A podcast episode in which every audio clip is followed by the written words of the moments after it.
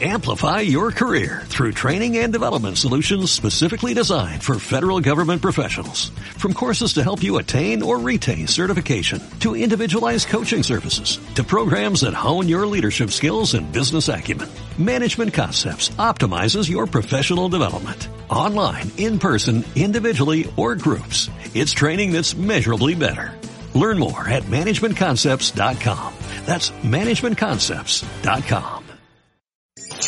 Escuchas lo mejor de Marta de Baile. Solo por W Radio. Estamos de vuelta.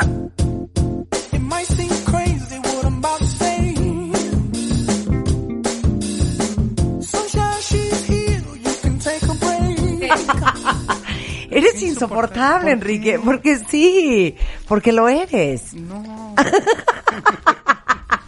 Estamos, ahora sí que yo lo veo y me empieza a dar risa, ¿eh? Y te lo juro que cero traes felicidad. ¿Ya estamos? ¿Verdad que? Sí, claro que estamos. Es que cuidado, dices cualquier imprudencia. Avisen, por favor. Sí, ¿verdad? Sí, no, la verdad es que hay que avisar. Y hoy vamos a hablar largo y tendido, cuentavientes, de 10 hábitos que sí destruyen. ¿Sabes qué, Rebeca? ¿Qué? La felicidad. La felicidad.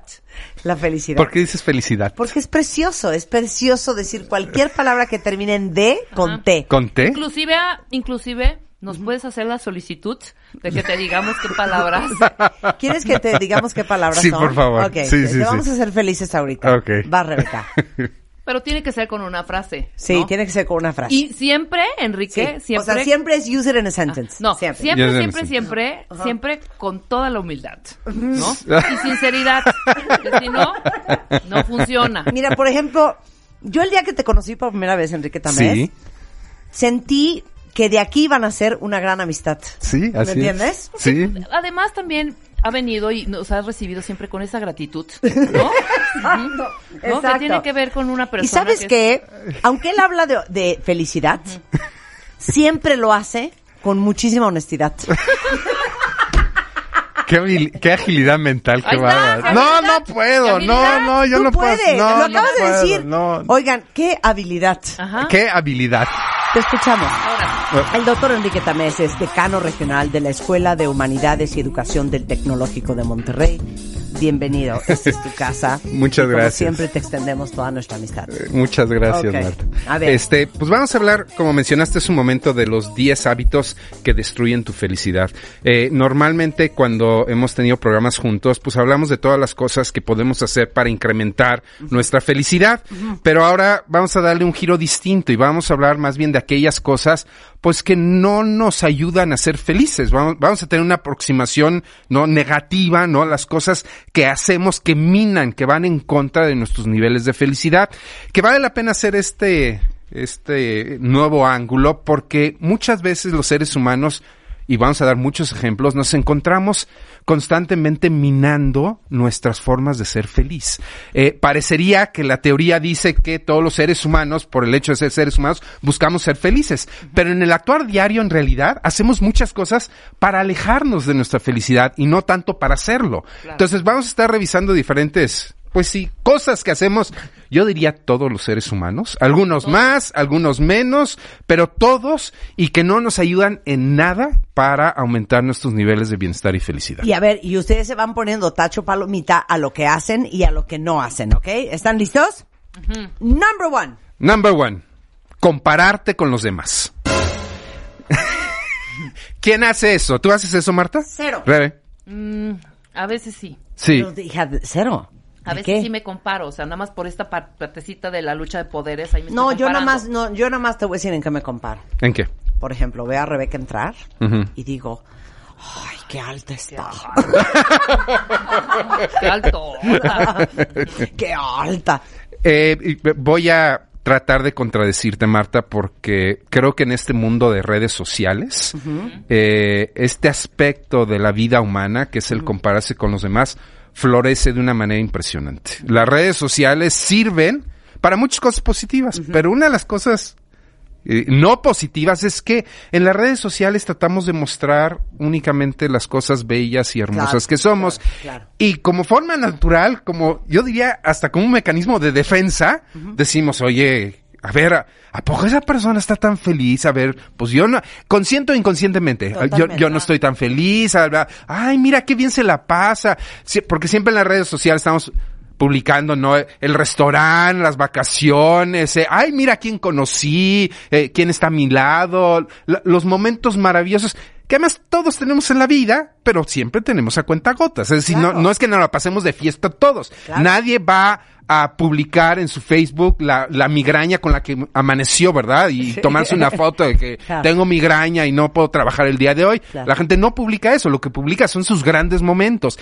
Entonces, hay en este ámbito de las redes sociales, que es un ámbito virtual, yo creo que uno de los grandes males que nos estamos haciendo al utilizar las redes sociales de esta manera Claro. es precisamente estarnos comparando constantemente contra la felicidad de los demás. Les digo una cosa. Entre comillas, la felicidad. Eh, nosotros tres que estamos acá y muchos de ustedes que tienen nuestro vuelo de edad, 45, 48, 50, eh, 38, 41, vivieron un poco la misma generación y la misma infancia.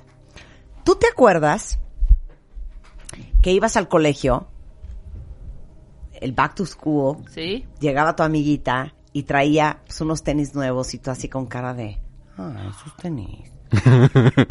Hasta ahí, Así es. ¿no? Así o es. llegabas al colegio y traías tú tus China Flats y todas tus amigas te decían, tus China Flats, ¿no? Sí, sí. Hasta ahí.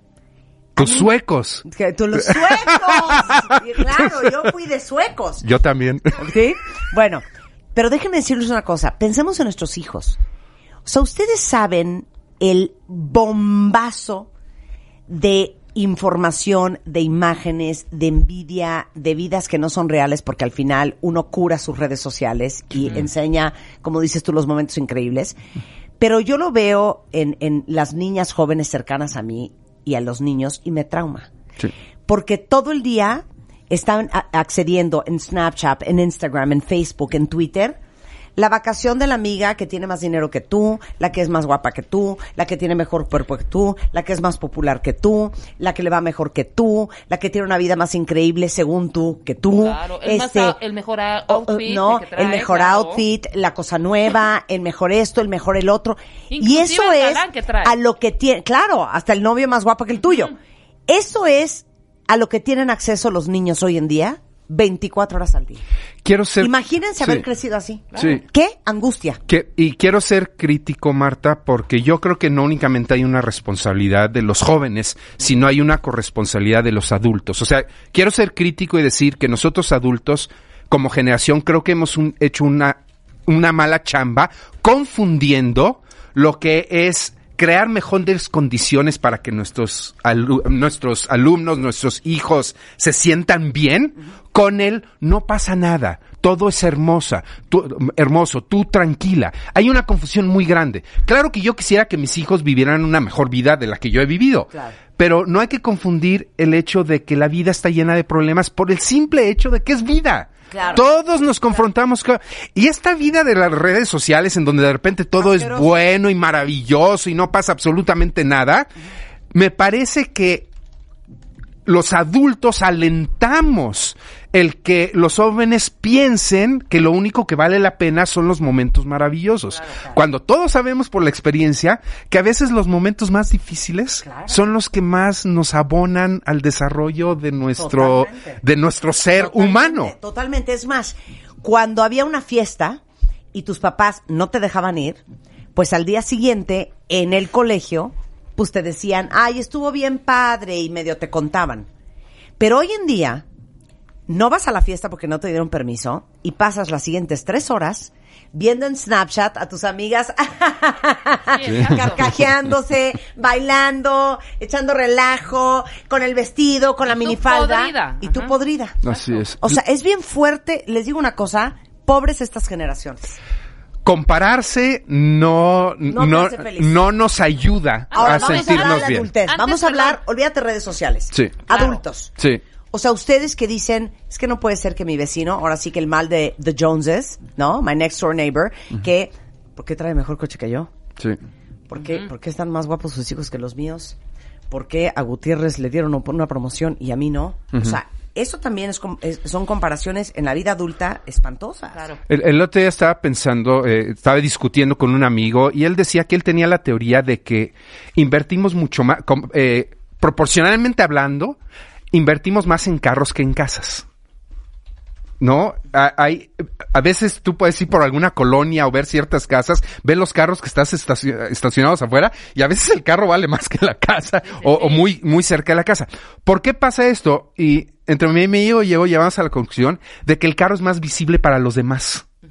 O sea, es, es mucho más fácil que el, el otro te vea en tu carro que el otro te vea en tu casa. Entonces hay una razón para que tu carro sea algo, una mejor versión, claro, una mejor versión de ti mismo. Entonces, eh, por supuesto que no hay que circunscribir este fenómeno a la juventud. Podemos ver que en los adultos pasa básicamente lo mismo. Entre más nos estamos comparando con los demás, es mucho más difícil enfocarnos sobre las cosas que uno tiene buenas, sobre las cosas que uno tiene de manera positiva. Claro. Eso yo creo que de chavito lo debes de como de ir aprendiendo, ¿no? Desde chiquito. Yo La- me acuerdo, espérame, ahorita que seas, no habían redes ni nada. Fuimos a casa de unos primos y estaba el árbol de Navidad y los primos estábamos viendo todo lo que le había traído Santa Claus a la prima, ¿no? Y estábamos diciendo, no, seguro esa, cas- esa caja es la comiditas. Y esa cajota enorme es no sé qué, no sé cuánto. Nosotros nos estábamos divirtiendo, teníamos 10 y 8 años, ¿no?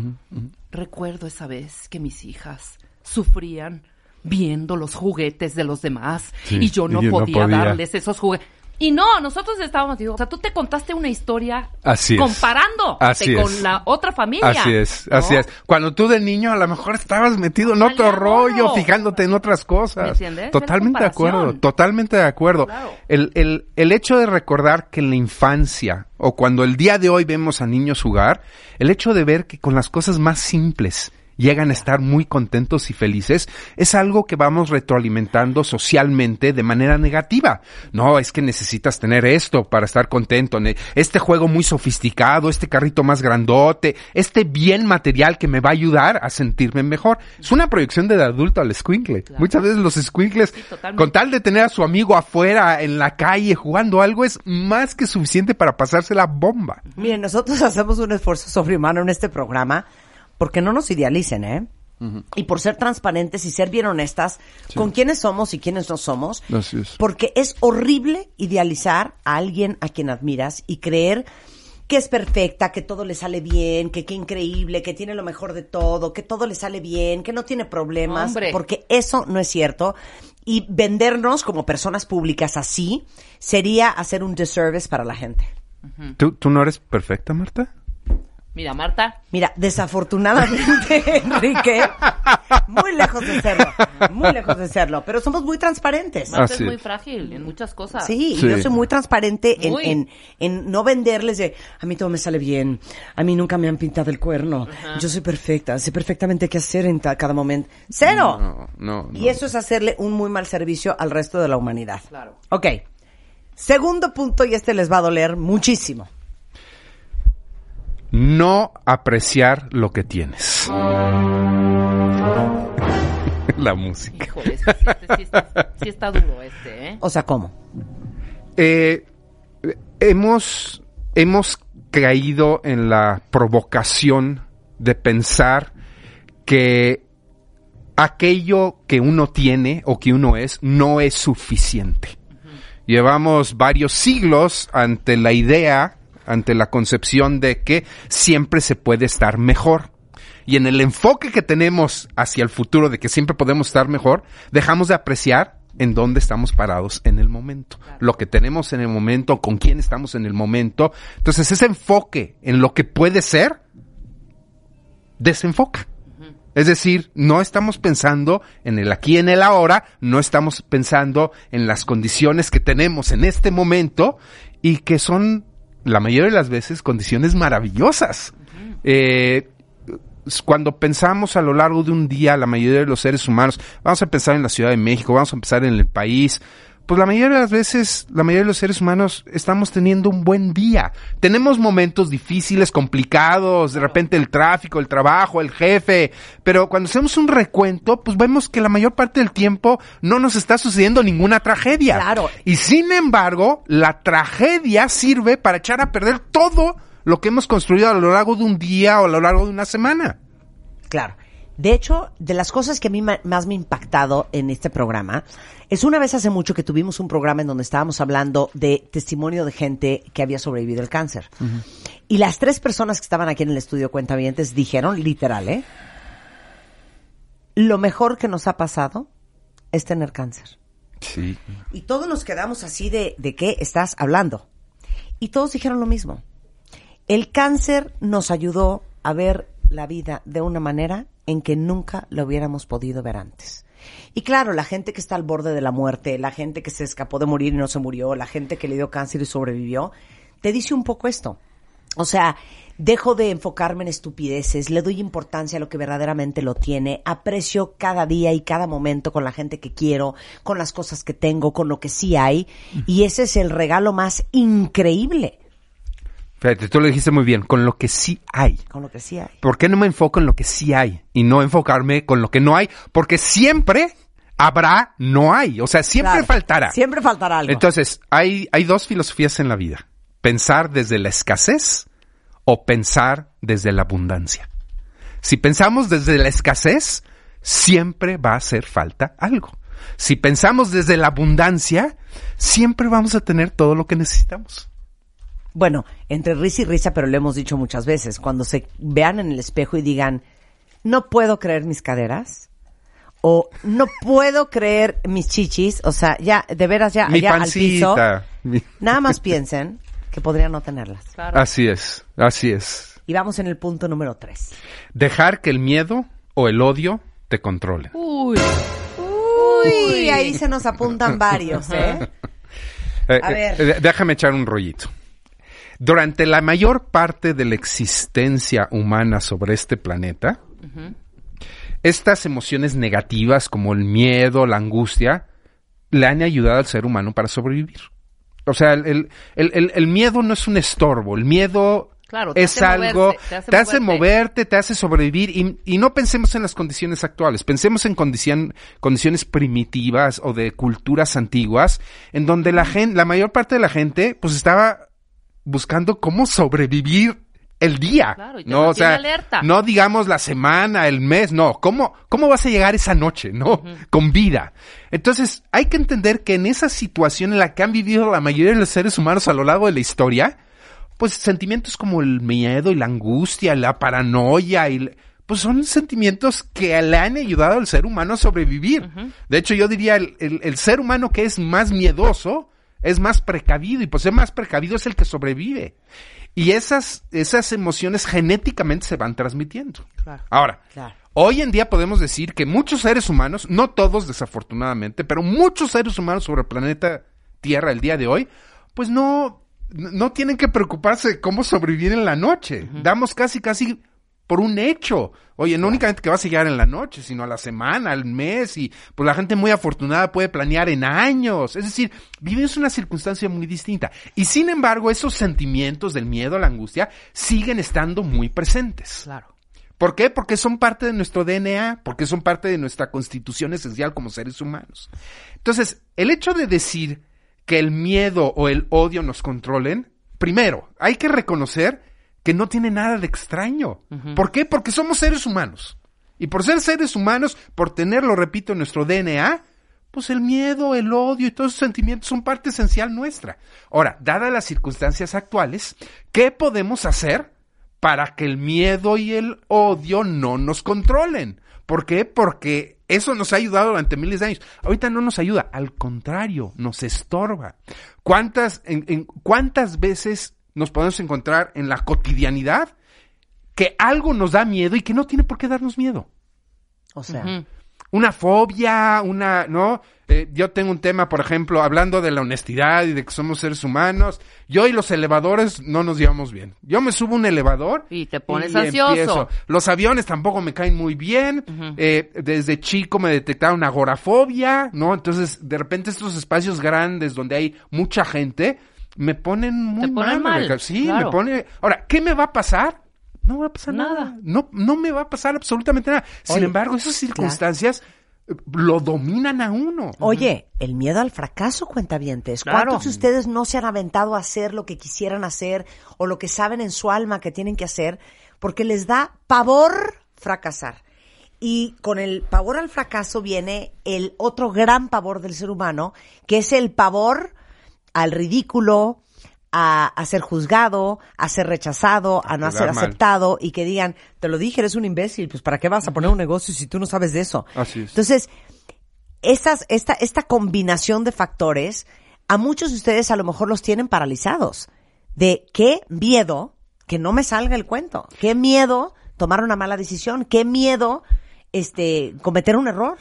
Y, y si el miedo no fuera suficiente, viene su pareja, el odio. Regresando del corte, siete cosas, cosas más, siete hábitos más, siete cosas más, siete hábitos Como más. en colombiano estás Exacto, hablando. que destruyen la felicidad. Con Enrique Tamés en W Radio. No se vayan.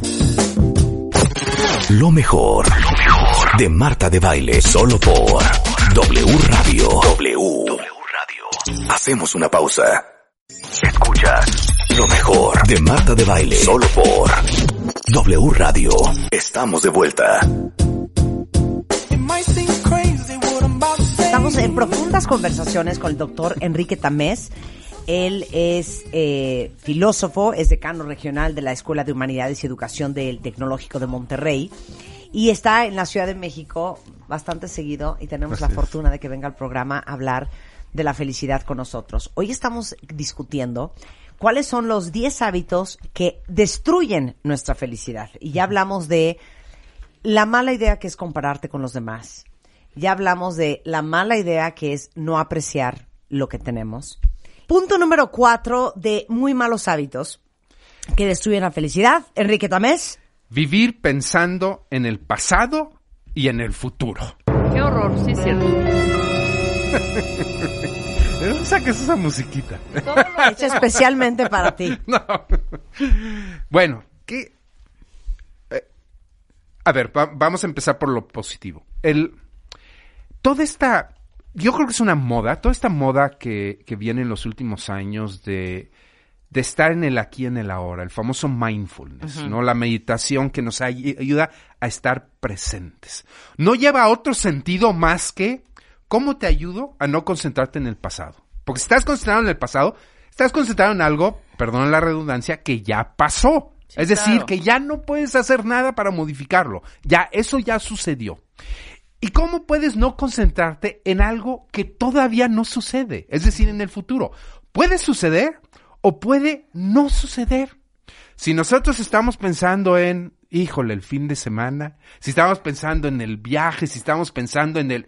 y no- o estoy pensando en el, ay, es que fulanita, pobrecita, que la semana pasada me dijo esto y que le pasó esto, lo otro. En el último lugar en donde uno está es aquí. Aquí. Aquí y ahora. Es ahora, que es además lo único real que tenemos. Lo único real es lo que estamos viviendo en este momento. Si en este momento aparece un temblor y se caen estas cosas encima de nosotros, o sea, lo único que habremos tenido es lo que estamos viviendo en este momento. No hay más. A mí me encanta la frase que dice, el pasado, por favor, usted no lo utilice como sofá, utilícelo usted como trampolín. Exacto. Y les digo algo, muchos que viven aferrados al pasado, porque ¿cómo se me va a olvidar lo que me hicieron? ¿Cómo se me va a olvidar lo que me pasó? ¿Cómo se me va a olvidar la grosería de esta persona?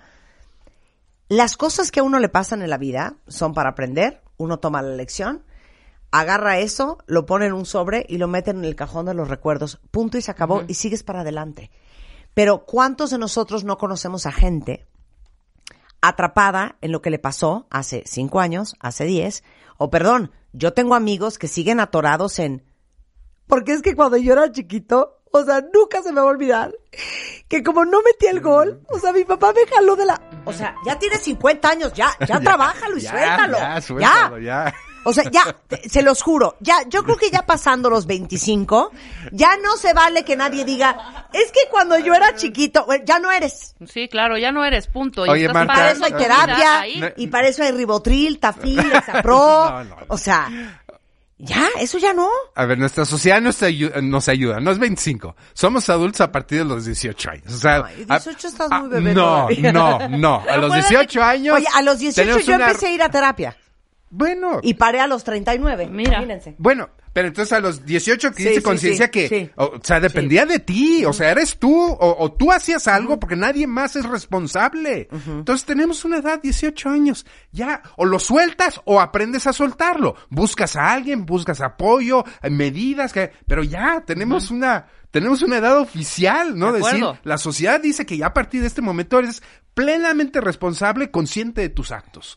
Yo sí quisiera mucho hacer el eco de que vivir en el pasado es despertar uno de los sentimientos pues más intranquilos que es el de la ansiedad, ¿no? La, o- hoy en día estamos viviendo en una sociedad donde curiosamente hemos podido resolver muchos problemas, muchos dilemas humanos, pero al mismo tiempo los niveles de ansiedad son altísimos altísimos.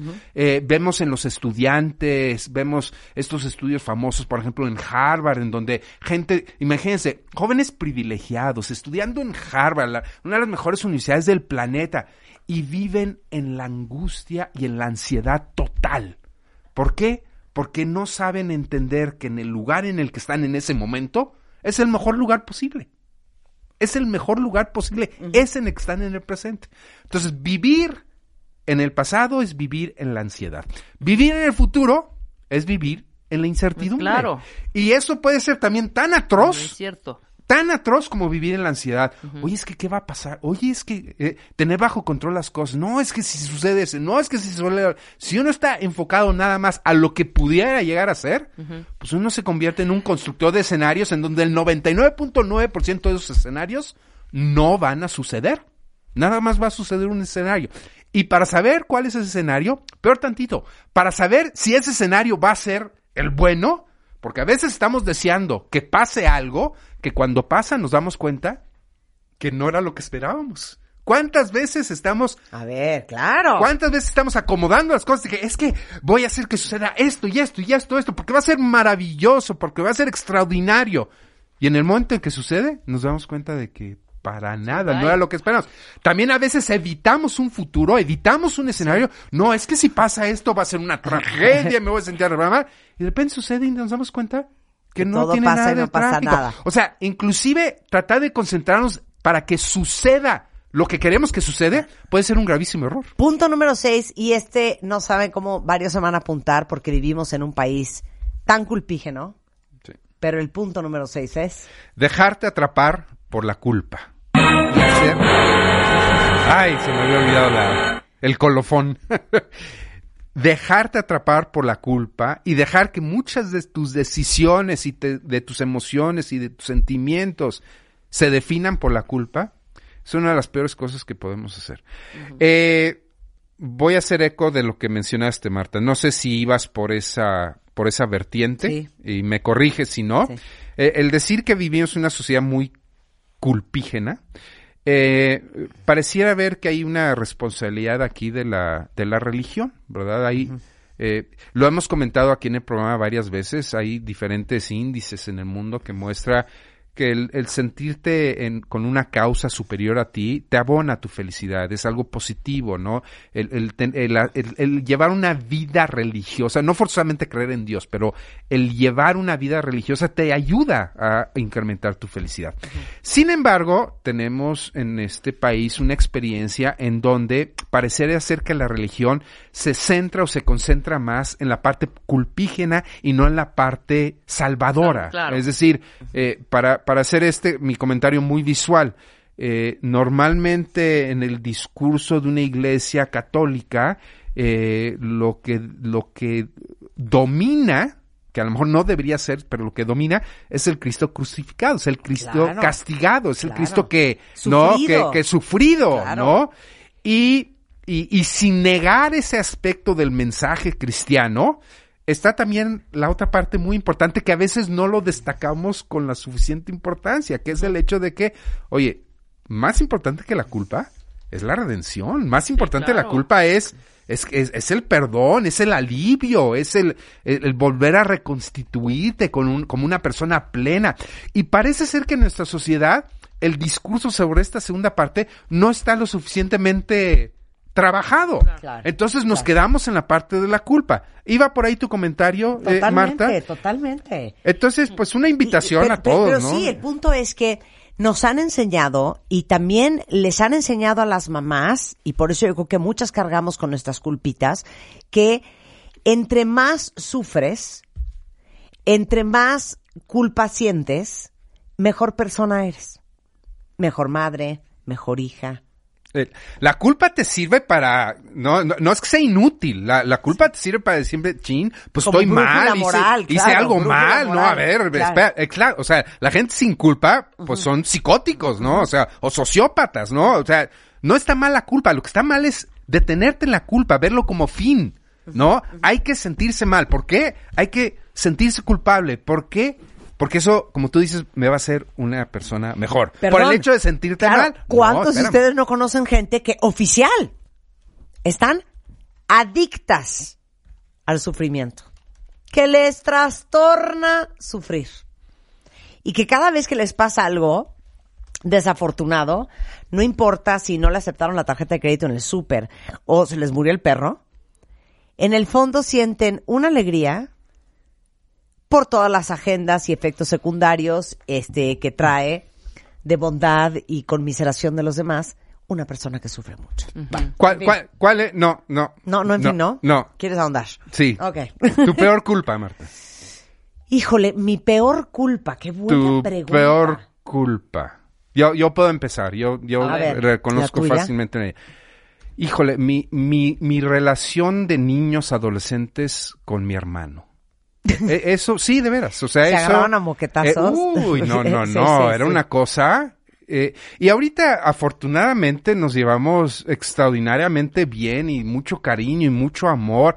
Pero fue un tránsito muy complicado. O sea, yo todavía hay cosas ¿Es más que a grande o más chico? Es más chico, es tres años más chico Con que razón yo. tienes culpa. Híjole, pero Claro, terrible. o sea, de, durante uy. muchos años sí fue así como que. A mí me dio durante un rato también así de que yo le hacía maldades a mi hermanita. Yo decía, qué culpa. Pero Oye, luego pues ya tú lo debías de superé. sentir culpa porque tú eras bully en tu colegio. No, pero no era bully de las bullies estas pesadas, no. Pues eras bully Eras buena bulita, onda. eras Era bulita. Eras bulita bully buena buena onda. onda, ya sabes, de esas de, ya ándale, préstame tu Te dete. digo una cosa, no crees que soy fan de la culpa, ¿eh? ¿No? No, no te puedo decir algo así que me sienta yo súper ¿Realmente? culpable. No ahorita, pero que te haya Sí, no, sentido ahorita que en algún de momento de tu chavita, vida de fue algo que tuviste que trabajar mucho. Ah, bueno, yo creo que con esto se van a espejear muchos. Cuando yo arranqué la compañía Bebemundo hace 17 años, eh, le metí muchas horas a ese proyecto. Horas que le quitas a tu familia, que le quitas a tus hijos. Claro, y ahí eso, está, eso, ese, Ahí está. ese, esa angustia de estoy pero no estoy, pero entonces no estoy en la compañía, pero entonces estoy en la compañía y no estoy con ella, ya sabes. Es muy Eh, chinche eso, es- eso. eso es muy, Sí. yo creo que a muchas les pasa lo mismo, ¿no? Sí, eso es fuerte, eso es Ok, fuerte. ahora sí quieres el 7. Ahora sí ya. No, quiero el Que- 8. quería sacar El tus trapitos. ocho, Quiero el el 8, ocho, el ocho. quiero el 8. El 8. ¿Por qué no el Porque 7? el siete es típico, claro, Ay, no te ¿Quieres te claves oír? en las cosas materiales, ya. eso ya lo Ay, sabemos. Eso ya lo sabemos. Ya las cosas material. No, oh, bueno, pero... Ok, está bien. 8. Rodearte de personas tóxicas. Sí, claro. Y con esto voy a agregar esta música de fondo. A mí me dicen, oye, ¿por qué bloqueas a gente en tu Instagram? ¿Y por qué me sacaste de tu Twitter? Les digo por qué. Por tóxico. Por tóxicos. Porque yo no quiero gente tóxica alrededor mío. No, o sea, no, no te hace bien. Pero, ¿cómo- Tus redes le- sociales es ver, tu casa. ¿Cómo le haces? No quieres en tu casa gente que Pero, no, a ver, Marta. que no te hace bien. ¿Cómo le No, haces si para quieres en tu distinguir en una casa persona gente tóxica? que escupa, punto, Se o les nota. vomite, punto. No, no, no. Una espérame, cosa es que te, hay gente que te dice cosas fuertes, Sí. que te hacen Por eso. críticas. Por eso, ¿cómo distingues a una persona tóxica de una crítica? De, de No, no, es que te se les nota. De que te incomoda, of words. pero que te hace pensar. las palabras que usan y todo. O sea, hay gente que me escribe de, oye Marta, este, no estoy de acuerdo con eso, me parece que es bien importante aquello, e independientemente de que, por ejemplo, eres una persona con una carrera extraordinaria, que has ayudado a tanta gente, pienso que a lo mejor podrías saber, ¿ya sabes?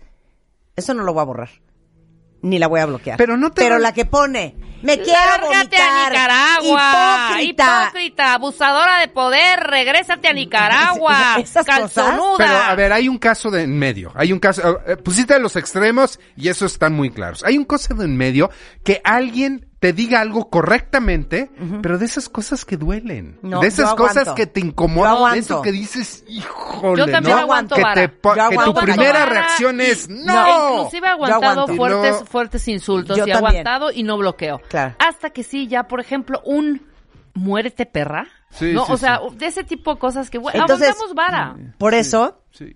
Los que tenemos redes sociales tenemos todo el derecho de no tener en nuestras redes a quien no queremos porque nos parece que son gente tóxica, que, no más- suma, que no aporta Ajá. y que solo destruye. Pero que hay que diferenciar, que hay que diferenciar, o sea, Ah, a veces la totalmente. crítica y el hecho, Claro. y, y, y no, la disidencia, no, el no estar de acuerdo. Se o sea, vale. También la tentación que tenemos los seres humanos es de rodearnos de gente que estén de acuerdo siempre con nosotros. Absolutamente Es uno de los no, grandes peligros. Ahora, porque eso algo- te quita la posibilidad de crecer. Pues uno sí, tiene pero- que escuchar y uno tiene que estar abierto, pero la gente que lo escribe de un buen lugar y eso se nota. Pero el que te pone muérete perra, Sí, no, no, no. Ahora traen una modita, No, espérame, no, no. una modita de creer que el insulto te pusieron es... muérete perra. Me pusieron, no, a mí me encantó uno que me dice, que estaba yo poniendo que iba yo a ir a pagar mis impuestos y me pone una persona, pues velos a pagar copia barata, copia pirata de Marta de Baile. copia pirata. Esos, esa esos no los aguantas, por güey, supuesto. Eso los Eso se aguantas. agradece, O el- otros, ¿no? este Patiño, eres la Patiño de Marta de Baile. Yo sí, ya quisieras una vueltecita con él, ¿sabes? Esos no, esos, ¿sabes? Ajá. Pero ya meterte con este rollo, ya con tu No. integridad, y es horrible, no. Uno. Y dos, ahora resulta que es un insultazo decirme anciana. o sea, ¿estás de acuerdo? Así de cállate, anciana. O sea, es un insultazazazazo. ¿no?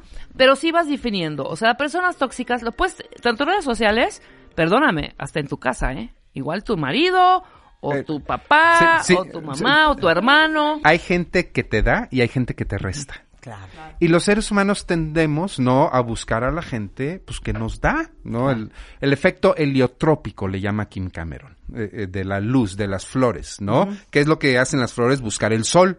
¿Qué es lo que hacemos los seres humanos? Pues buscar a las personas Ay, qué bueno que, brillan, escuchan que este programa y que tenemos tan buen rating porque significa que buscan tu sol, tu solecito, tu Así. clorofila. Así que yo es. ya me ardija. Tuiteé una foto, una foto muy artística, la verdad, este, ayer, y la puse en mis redes. Yo estoy eh, sacando humo de la boca, ¿no? Gente que no me sigue, gente que me sigue sabe, sabe eh, que soy adicta al cigarro, que fumo. Y bueno, de alguna manera también es, hoy bájale un poco tus pulmones, eh, ¿ok? Pero yo no me he sentido en la calle, o tú sí, Marta, que estés fumando en la calle y pase la gente a decirte, te va a dar cáncer de pulmón. Cállate, perra. Quítate ese cigarro de la boca. Macuarra. Macuarra. Gen- gente que, o sea, Chacuaca. en la calle, en la ¿sabes?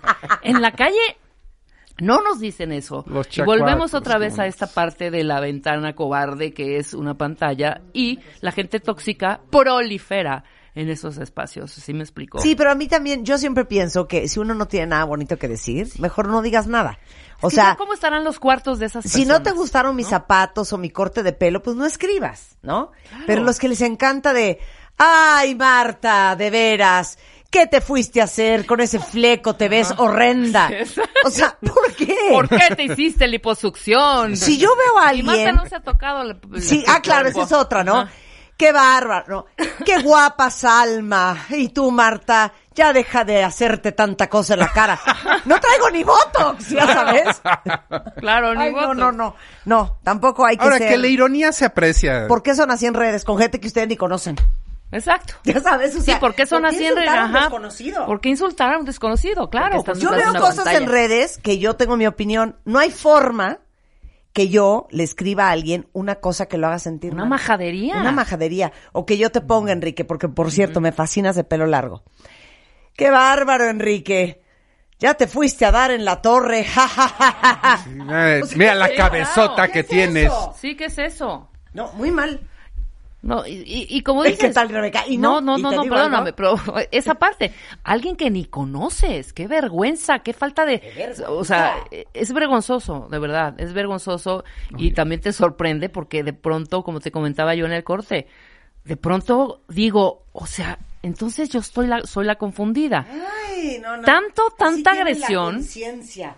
Se la pasan justificando. ¿De qué? ¿De qué? ve- ¿Ves que ve? Es que ve, es Es que que vea. ve, O sea, de veras. Mira, Ay, ¿Pero qué dice? ¿Qué dice? Pero- ¿Qué dice? Así Que se pasa la conciencia, se la pasan justificándose de lo, de lo que pasó. ¿Qué pasó? ¿Qué, ¿Justificando qué? qué, qué, qué pasó? O sea, ¿de qué Exactamente. hablas, hija? Cosas que, o Es sea, que de veras. Aparte, cosas que ni siquiera le- les, o sea, no, les hace daño, les importa, ¿sabes? Bueno, a mí me han dicho hasta estúpida. Hace cuenta, me ponen. Este. Estúpida. Eres. Eh, no puede ser que escuchen a Marta, una mujer tan poco in- inteligente. O sea, me dan ganas de decir, perfecto, vente al programa, te voy a hacer una prueba de IQ y me hago una yo. A ver quién sale más inteligente. Es que ya, es que es, Es muy que fuerte pareciera esto. con estos millones y millones de tweets, como le decía yo a Enrique en el corte, pareciera neta que ven- vivimos en Ámsterdam, ¿sabes? En Holanda, en, Sí, sí. en Noruega, El- donde... el camión llega a las exacto, 3:25, Donde nadie ¿no? tira basura, Sí. donde se respetan las reglas, o sea, y salgo a la calle y digo, ¿dónde está todo mi timeline de verdad, eh? Los, extraño a esa gente porque es un tirarse unos contra otros. ¿Dónde está esa gente entonces? Ay, no, qué terrible, qué terrible, qué Bueno, en Pero fin. bueno, en fin, A ver sigamos. si les Punto parece número la- 8. No se rodeen de personas tóxicas y tristemente muchas veces puede ser tu familia. Claro.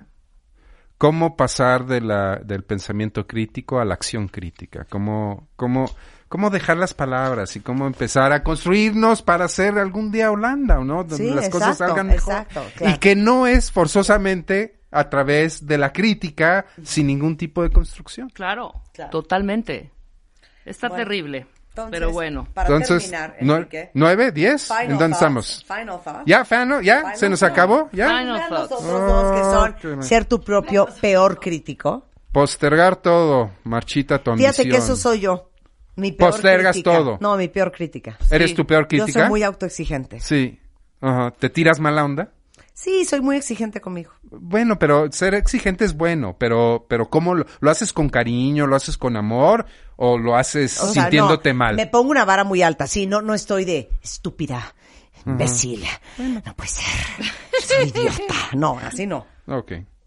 Se- Pero sí soy muy autoexigente. Sí, pero, pero es diferente, ¿estamos de acuerdo? O sea, la, la- Sí, sí es la- diferente. La, la crítica, ¿no? Cuando, cuando es con cariño, ¿no? Con cuidado, con amor, ¿no? Con apapacharte, decirte tú puedes más. Oye, pues bienvenida siempre, ¿no? Ahora, el tirarte mala onda, ¿no? El hacerte sentir mal por algo, pues eh, si los demás no tienen derecho a hacerte sentir mal, ¿por qué tú vas a tener el Claro. derecho a hacerte sentir mal? Por no tiene ningún caso. Estoy de acuerdo. Enrique Tamés, eres lo máximo. Ay, muy buena también. plática, Enrique, la neta. Enrique ¿eh? Tamés está en redes sociales, arroba Enrique Tamés, es el decano. Me, me encanta esa palabra, decano. The Dean. Ahí está. Pero bueno, eso es Enrique, es decano. La Gracias. palabra de hoy fue decano. Enrique Tamés, te queremos. Con esto nos vamos, cuentavientes, no se vayan ustedes, hay mucho más el resto de la tarde en W Radio. De hecho, después del corte, Carlos Loret con todo lo que ha pasado en México y en el mundo. En Así las Cosas, emisión de la tarde, solo en W Radio.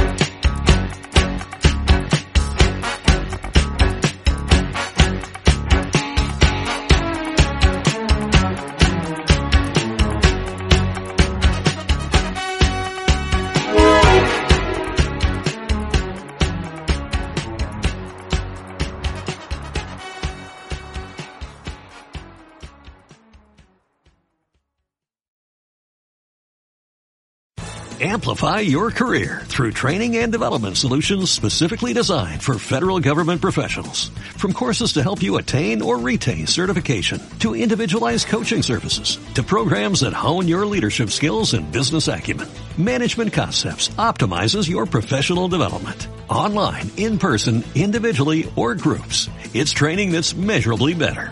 Learn more at managementconcepts.com. That's managementconcepts.com.